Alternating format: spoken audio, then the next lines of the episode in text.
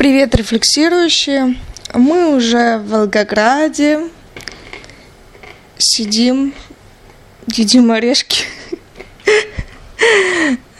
И поскольку у нас еще осталось некое послевкусие от нашей дороги, от Крыма, мы еще до сих пор э, смакуем, обмусоливаем каждый эпизод, вспоминаем.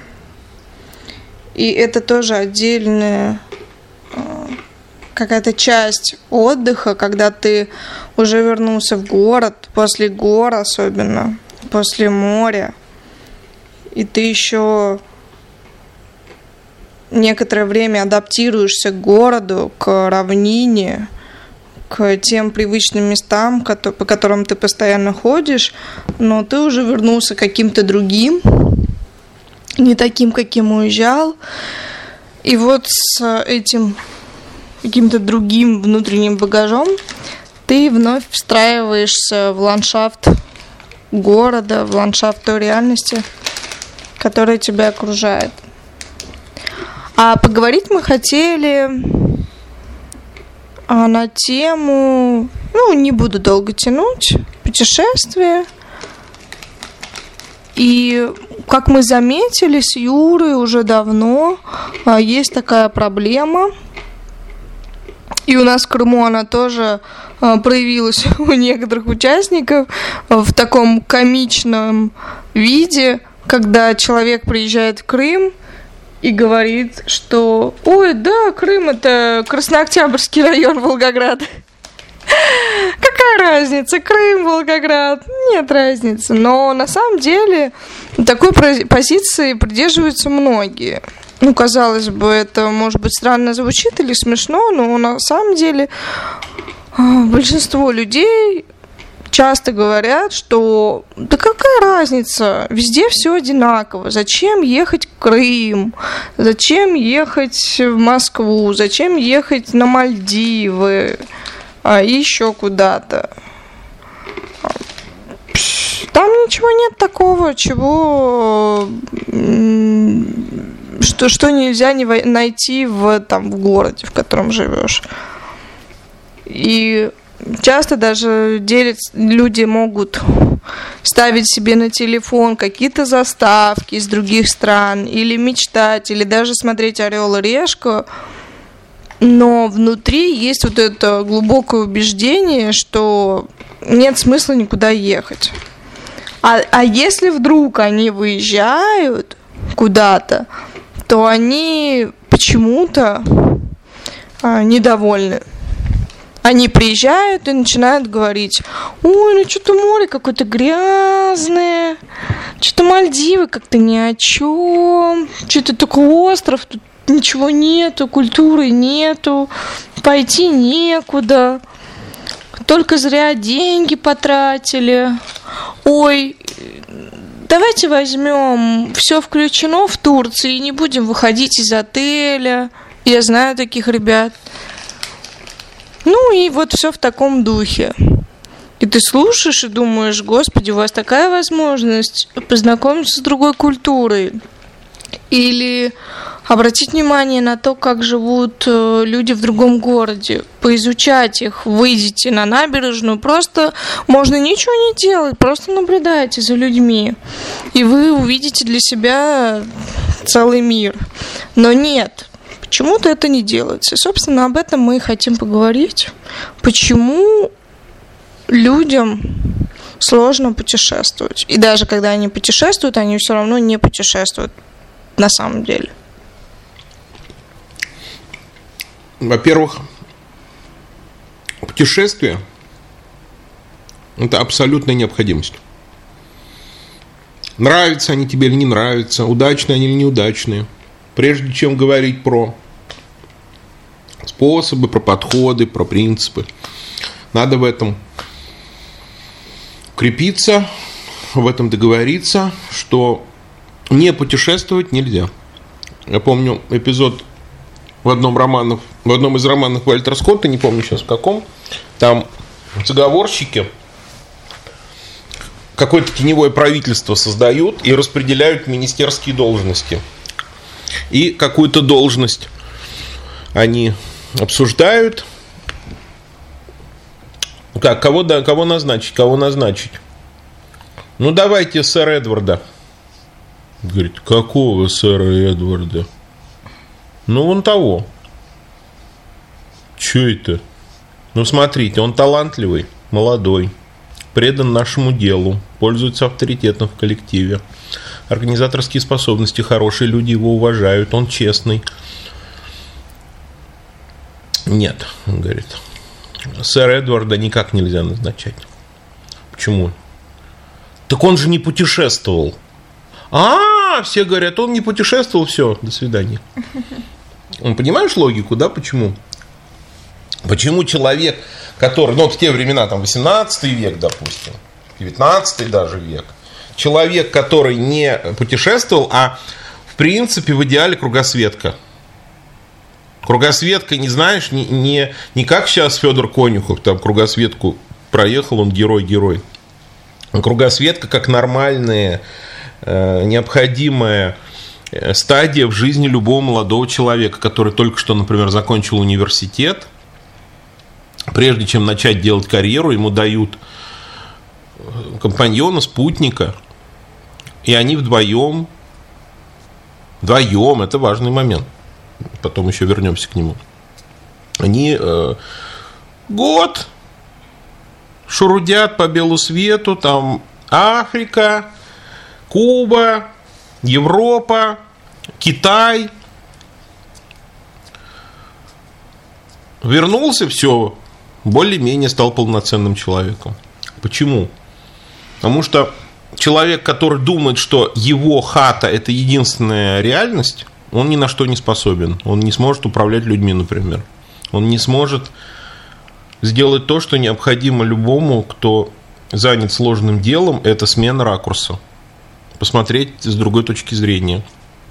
А так он побывал в Китае, как наш один друг – и уже у него есть вторая точка зрения на все. Он может рассмотреть любую проблему, а потом спросить себя, а в Китае как? Бы на это посмотрели, как бы к этому отнеслись. И сразу уже у него есть два подхода на выбор. А если ты объехал, например, 10 стран, у тебя, может быть, есть 10 подходов на выбор. И ты уже понимаешь, что то, как ты живешь или как живут в вашей деревне, это только один из способов. То есть та самая широта появляется необходимая, которую ну, другим способом очень трудно приобрести. Но может быть только через театр. И то через театр труднее. Потому что в театре все-таки не у всех пробивка происходит. Ну, или через, через литературу. Я думаю, через литературу нет. Знаешь почему? Потому что все равно все, что мы воспринимаем в литературе, это образы, которые в нашей голове рождаются.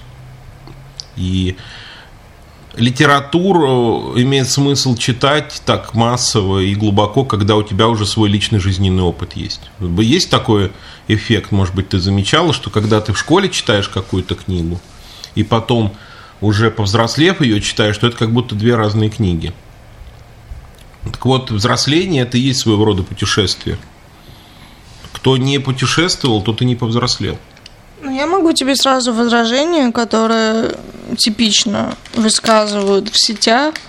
Мол, а зачем мне ехать в какую-то Кубу, Аргентину, Париж, Ямайку, если я могу зайти там онлайн, виртуальная экскурсия, или там какой-то сайт есть, где видеокамеры пришиты, ну, которые в камерах привязаны, ты можешь присоединиться к любой, любой видеокамере и ехать по Лос-Анджелесу, например. Ну, это же не путешествие. Ну уж нет пути. А есть просто нахождение. В этом большая разница. Путешествие ведь, наверное, самое важное даже не где ты был, а как ты туда попал и как ты оттуда выбрался. И в этом смысле для меня, например, принципиально вот эти вещи, как э, наша прогулка по Крыму ночью, когда ты идешь, и в принципе ты не особо знаешь, придешь ли ты вообще,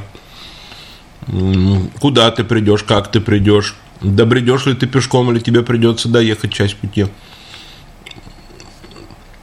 Нужны свои траектории движения. Не те, не те траектории, которые э, существует отчужденно. Как даже когда ты физически приезжаешь в какую-то страну, но реально тебя в ней нет, потому что тебя берут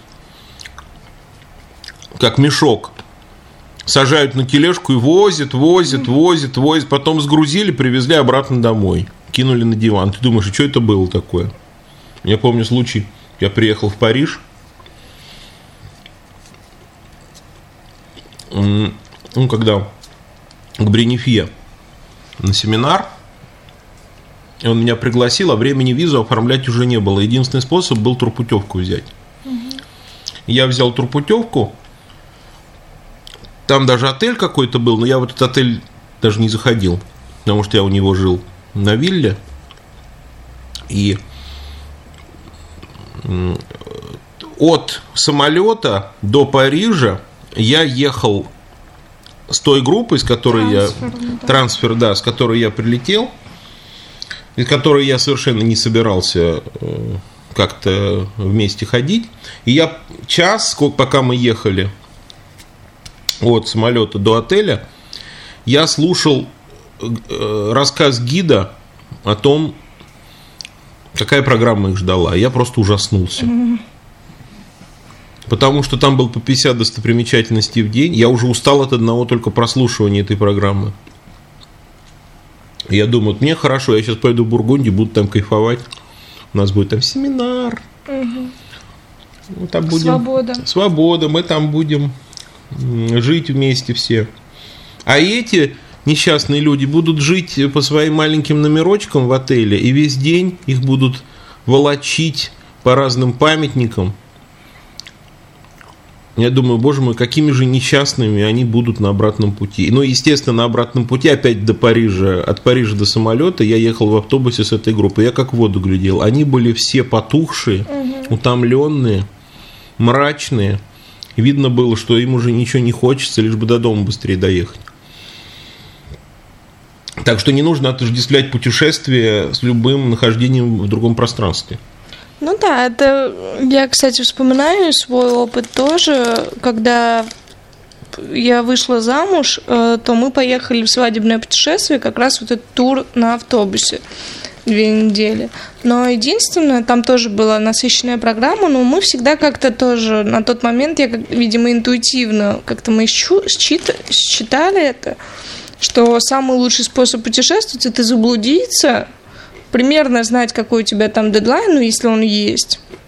Если нет, и вот мы тоже, я помню, гуляли по Парижу, там останавливались, останавливались на три дня, и мы просто блукали без э, всяких там программ и прочих, гуляли по городу. А, и это было действительно самое лучшее. Но вот потом только я услышала в лекции Андрея Ивановича, когда он вот это его типичное развлечение ту, туриста от паломника, да, по-моему, угу, ну и от да. путешественника в частности. То есть Андрей Иванович э, Макаров э, в лекции, ну, я не помню, он в разных лекциях об этом периодически говорит, что турист это как раз вот тот, кто э, гонится за фотографиями, грубо говоря, э, фотографиями памятников. Э, я был здесь, я был возле Эйфелевой башни, я и Куст э, Германии, я и еще что-то. А паломник это тот, кто идет не за достопримечательностями, не за какими-то артефактами, а для которого э, само путешествие есть суть его, ну, вот это суть всего действия, то есть процесс. Я еще думаю, критерий отличия такой турист не может объяснить, зачем он приехал, а паломник может. Ну да. Ну, то спросить туриста, зачем ты приехал, он скажет, ну как же. Эйфелеву башню посмотреть. А, отдыхаю я, сменить обстановку надо. Или у меня отпуск. Но это же не отвечает на вопрос, почему ты именно здесь находишься. Я мог бы поехать в любую другую точку пространства. А паломник – это тот, кому надо именно сюда. Ну, да. Именно сюда. И никакой путевки э, не бывает. Когда ты не э, ищешь, ой, что-то в Египет дорого, Турция, Турция закрыта. Турция закрыта, да и надоело. Ой, вот Черногория открылась. Это вот сейчас особенно хорошо видно, когда да, страны да. открываются рандомно. Или Занзибар, и все полетели. Открываются, закрываются рандомно. Ой, открылась вот эм, э, какая-нибудь там э, хренанция. Э, ну, там ничего особо интересного нет, но можно поехать, давайте поедем. Вот это вот самый ужасный, на мой взгляд, вообще вид поездки. Туда не знаю куда. Ехать надо туда, где есть что-то конкретное, какой-то ресурс, за которым ты едешь. Я уж тогда сразу открою главную свою идею. Критерии удачного путешествия от неудачного. Удачное путешествие, ребята, простите уж меня, пожалуйста, опять, что я вас разочаровываю. Удачное путешествие это только тогда, когда есть дело. Отдых, ездить отдыхать – это бестолково. Бестолково, вы не отдохнете. Точнее, вы отдохнете, но только при условии, если вы едете, как ни парадоксально, не отдыхать. Если, допустим, мы бы ездили в Крым отдыхать, я думаю, мы бы там не отдыхали. Но именно потому, что мы туда ездим по делу, у нас есть очень конкретная программа, большая, огромная даже программа, когда ее составляешь, то становится, честно говоря, страшно, и потом, когда вспоминаешь, сколько было проведено занятий, тоже становится страшно, потому что это 76 академических часов, по сути, 76 академических часов – это месяц Работа в университете. занятий в университете. Но и вот благодаря этому получается отдых, потому что отдых это всегда переключение. А чтобы переключаться, нужно переключаться с чего-то на чего-то, на что-то. И когда говорят, ой, Какое, какое такое дело? Я так устаю за год. Да мне бы две недели просто на пляже овощем полежать. Вы не восстанавливаетесь, и вы еще больше устаете от этого, от этого лежания. У меня вот тоже опыт разный. Вот я могу сопоставить удачные поездки и неудачные поездки. Вот в тот же самый год, когда я ездил во Францию, я потом еще поехал в Германию. Возможность представилась за бесплатно.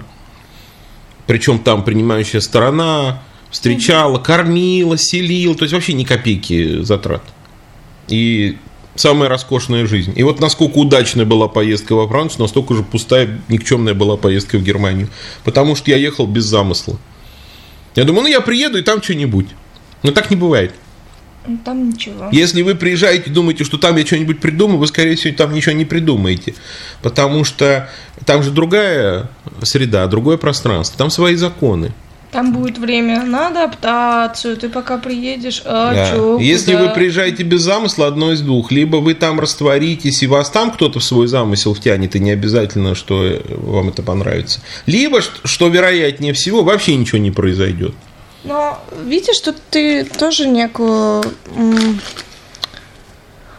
а, ну, нереальные, что ли, условия ставишь, потому что э, человек, если он живет без замысла в своем городе, то и при путешествии замысел не появится. То есть это сначала нужно его сконструировать в своей обычной жизни замысел, пожить с этим замыслом, а потом он а уже... А может наоборот, а может быть проще замысел сконструировать именно там? для поездки. Потому что это вроде как напрашивается. В обыденной жизни кажется, что замысел не нужен. Либо что он уже и так есть какой-то. Либо что можно обойтись без него. А может быть на поездках как раз потренироваться хорошо. Ну так, хорошо, тогда расшифруй, что ты подразумеваешь под замыслом, потому что тебе э, тут же скажут, Ой, Юрий Юрьевич, ну вот, мы же... Ой, как приятно, они ко мне поймет, что обращаются. Да. Неизвестные люди эти. Да, ой, не знаю, тебе по историкам многие знают. А, ну вы же...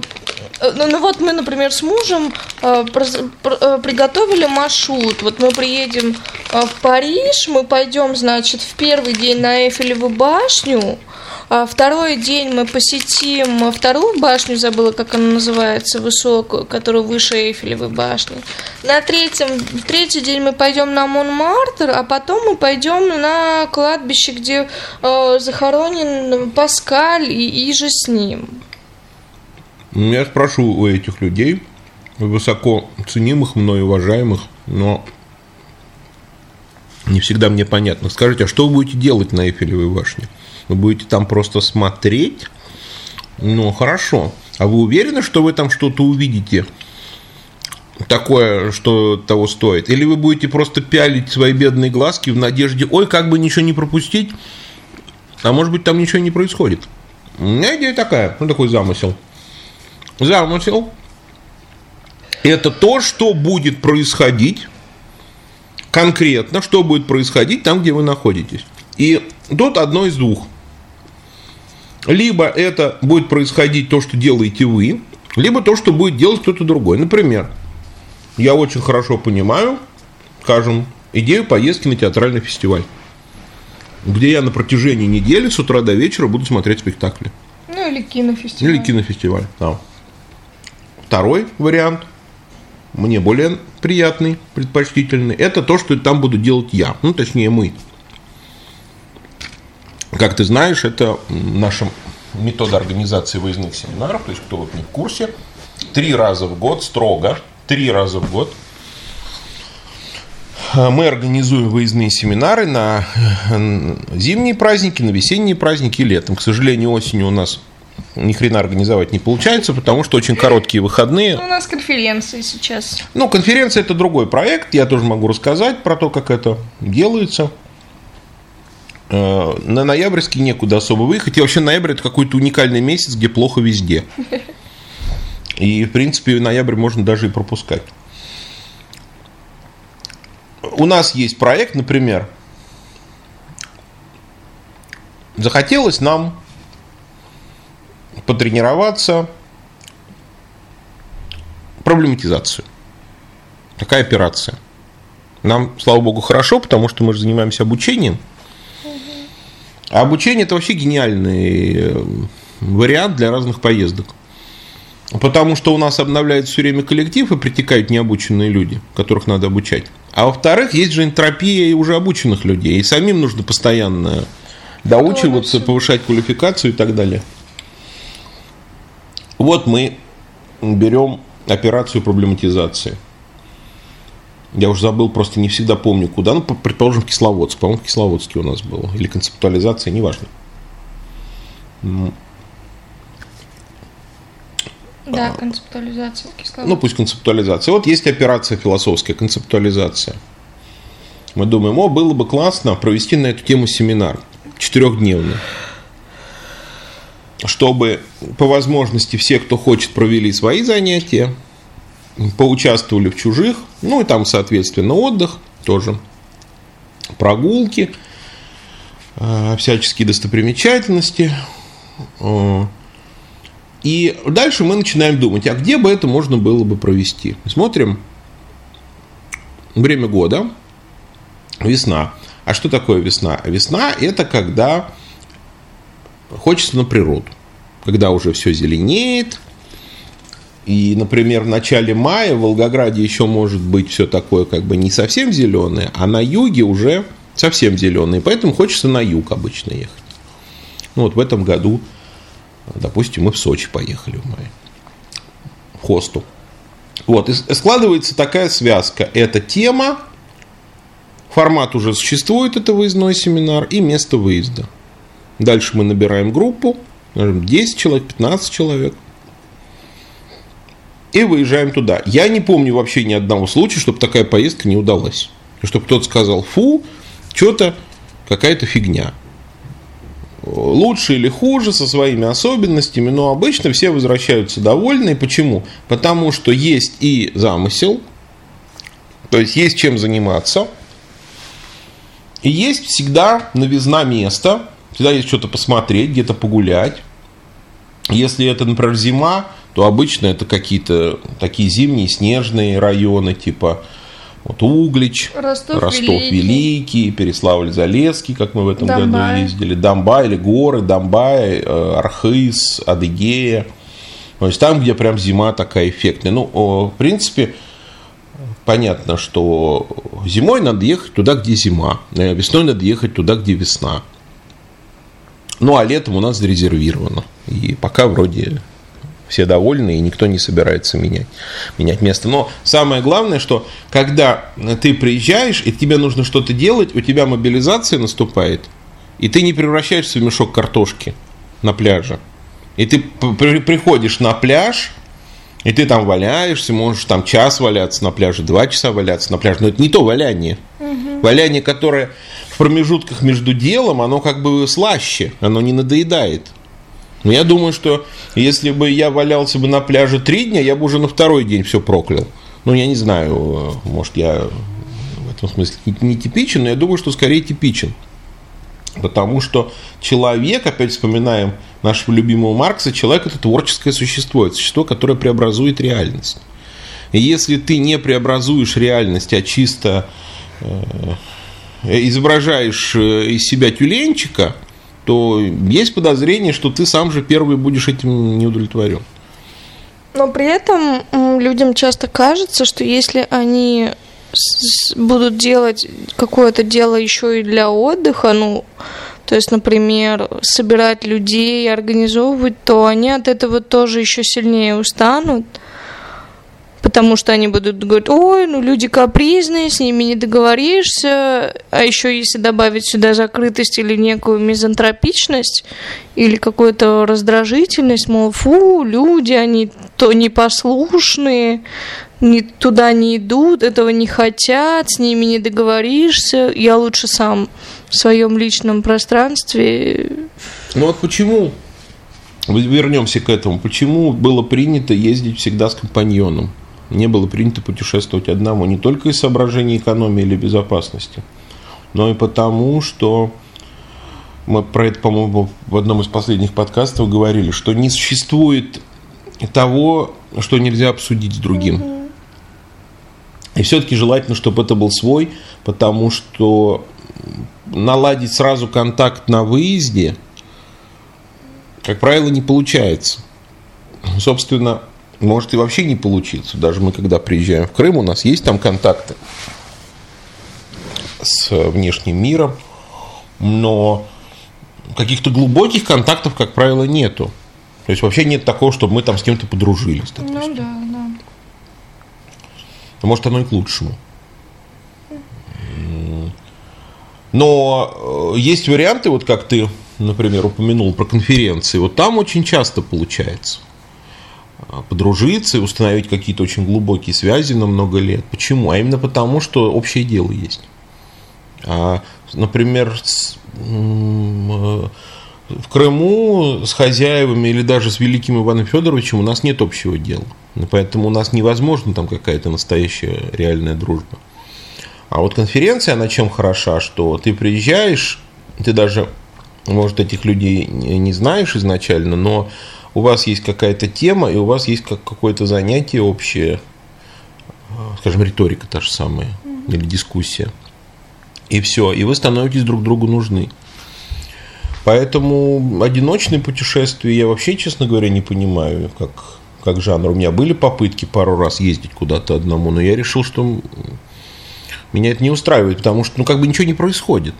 Ну ты гуляешь, куда-то ездишь, что-то смотришь, и там красиво, но нет события. Событие это всегда совместное с кем-то. И на выезде, конечно, больше шансов для того, чтобы произошло именно событие, нежели дома. Потому что на выезде есть свежесть чувств и восприятия. Там есть момент удивления. Ты всегда что-то такое, что-то видишь, такое, чего ты не можешь увидеть обычно. И в результате, по сути, видишь впервые что-то. Это вообще удивительная вещь, что вещь, которую ты видишь э, постоянно, как правило, ты вообще не видишь. И очень часто вещь, которую ты вообще не видишь, ты видишь лучше, чем то, что ты видишь. Я понятно, понятно сейчас изъясняюсь или не особо? Ну, для многих людей э, Хогвартс котором, котором они только читали или смотрели в кино, более реален, чем школа, в которой они учились, например. Угу. Они его лучше себе представляют, лучше э, там ориентируются, может быть, даже им проще найти будет в Хогвартсе какую-то комнату, чем в этой самой школе. Есть такая строчка у Есенина «Лицом к лицу лица не увидать». Вот представь себе, вот так, вот так. Ну, Ни хрена же не видно, да? Вы показываю сейчас, чтобы зрителям было видно. С- Уважаемые слушатели, вы обратили внимание, да, сейчас что было?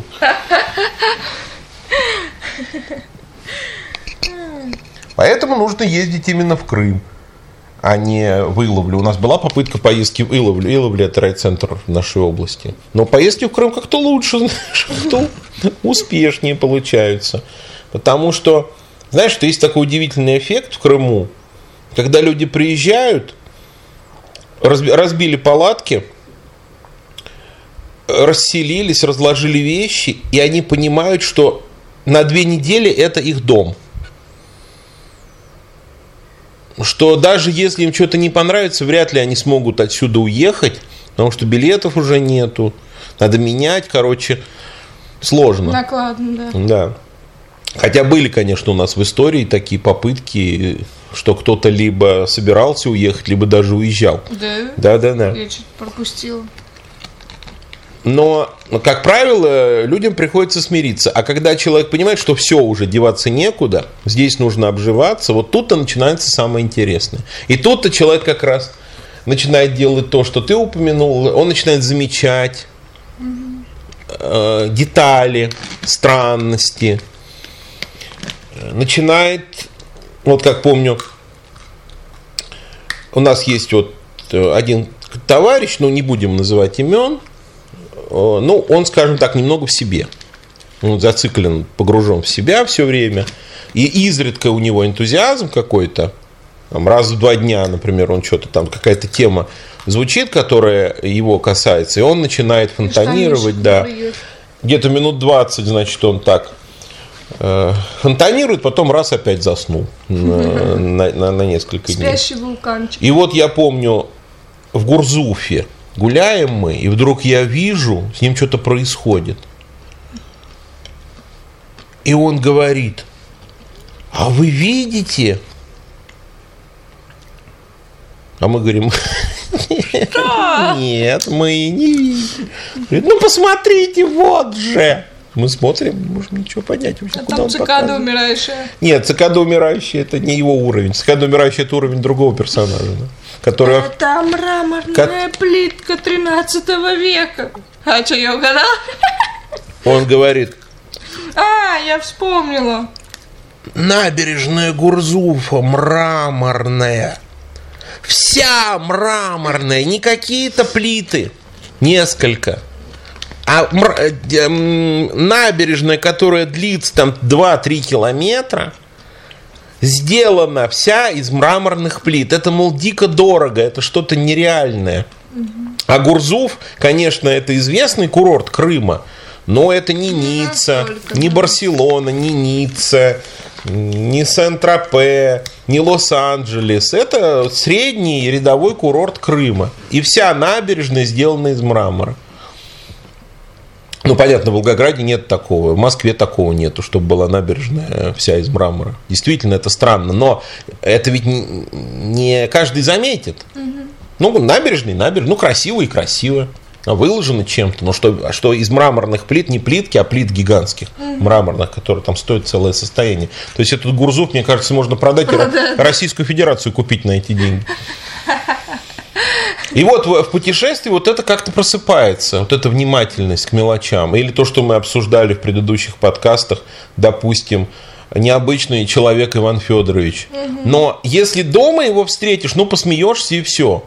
А в путешествии ты начинаешь уже впитывать все малейшие нюансы, все детали, как он смотрит, какие-то его словечки, какие-то его странные фразочки рассказы про то, что можно морскую соль вместо крови человеку переливать.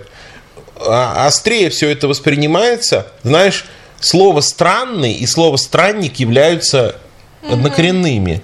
Да. Странный это то, что со стороны. То, что не, не, не не твое. В этом смысле антоним слова собственность. Странность. И э, если ты устаешь от рутины, а любой человек устает от рутины. Вот не надо мне рассказывать, что есть люди, у которых нет рутины, я не верю в это. И не надо мне рассказывать, что есть люди, которые от рутины кайфуют. Фанаты, да. Ой, рутина, ура! Я люблю мыть полы каждый Да, день. э, я хожу, Пыли я хожу на работу каждый день там пять Не, ну, может быть, у кого-то компульсивное, это обсессивное расстройство. Ну, ты знаешь, оно на то и расстройство, вряд ли они особо радуются. Да. У них просто выбора другого нету. Вот они вынуждены, там, как этот персонаж Джека Николсона, Да. э, моет руки куском мыла, сразу И выкидывает, да. выкидывает, да. Вот как раз путешествие. Да, кстати, по поводу этого фильма. Лучше не бывает. Ты же собираешься кинопроект открывать? А я Вот. его смотрела. А, можно посоветовать, если кто не смотрел, посмотрите. Вот там как раз в образе главного героя показан человек, абсолютно погрязший В рутине. в рутине. То есть Да, у него в жизни нет вообще нового ничего. Притом там парадокс. Ты помнишь, кто он? А, Писатель. Он писатель. То есть он вроде созидает какие-то новые миры, но при этом в своем собственном мире у него вообще ничего не происходит. То есть он может ходить только в одно единственное кафе, и в этом кафе только одна официантка может его обслуживать. Других он не признает, он ждет. То есть он сидит, пока она не освободится, он не кушает. И он наступает на определенные плитки, когда идет по тротуару. У него все, все, все строго регламентировано. Ну да, там как раз и показано, что когда он влюбился, это по сути расширение его Да, но ты помнишь, там благодаря чему, по сути, он излечился? Благодаря путешествию. Да. Потому что, я уж не помню как, но Ну, по-моему, с этой же женщиной. э, его то ли заставили, то ли ему условия поставили, что ему нужно поехать куда-то, в соседний штат, даже там не бог весь куда, не в Крым, а просто в соседний штат. Для него это уже просто немыслимо, как это он куда-то поедет.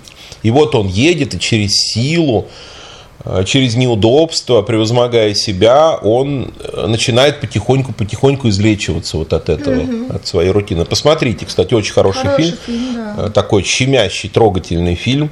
э, И одна из лучших ролей Николсона. Поэтому путешествие это как панацея, вообще говоря. В любой непонятной ситуации отправляйся путешествовать. Но- Терапия. но, опять поясняю, путешествие не любая поездка. Если вы, знаете, как вот говорят, спонтанно. И вот это самое главное А, ну, я взяла, купила Да, билет. я прихожу там в турагентство, спрашиваю, на завтра какие есть горящие путевки? Ну вот же горящая путевка в Жопинск. Такой город. Да, есть по-любому, я Да. уверена на карте. В Караганду горящая путевка. Лондон. Нет, сейчас, али есть, не знаю, сейчас мы открыли Лондон. Не, вроде закрыли. Опять закрыли. Короче, не поймешь, что открывают, то закрывают.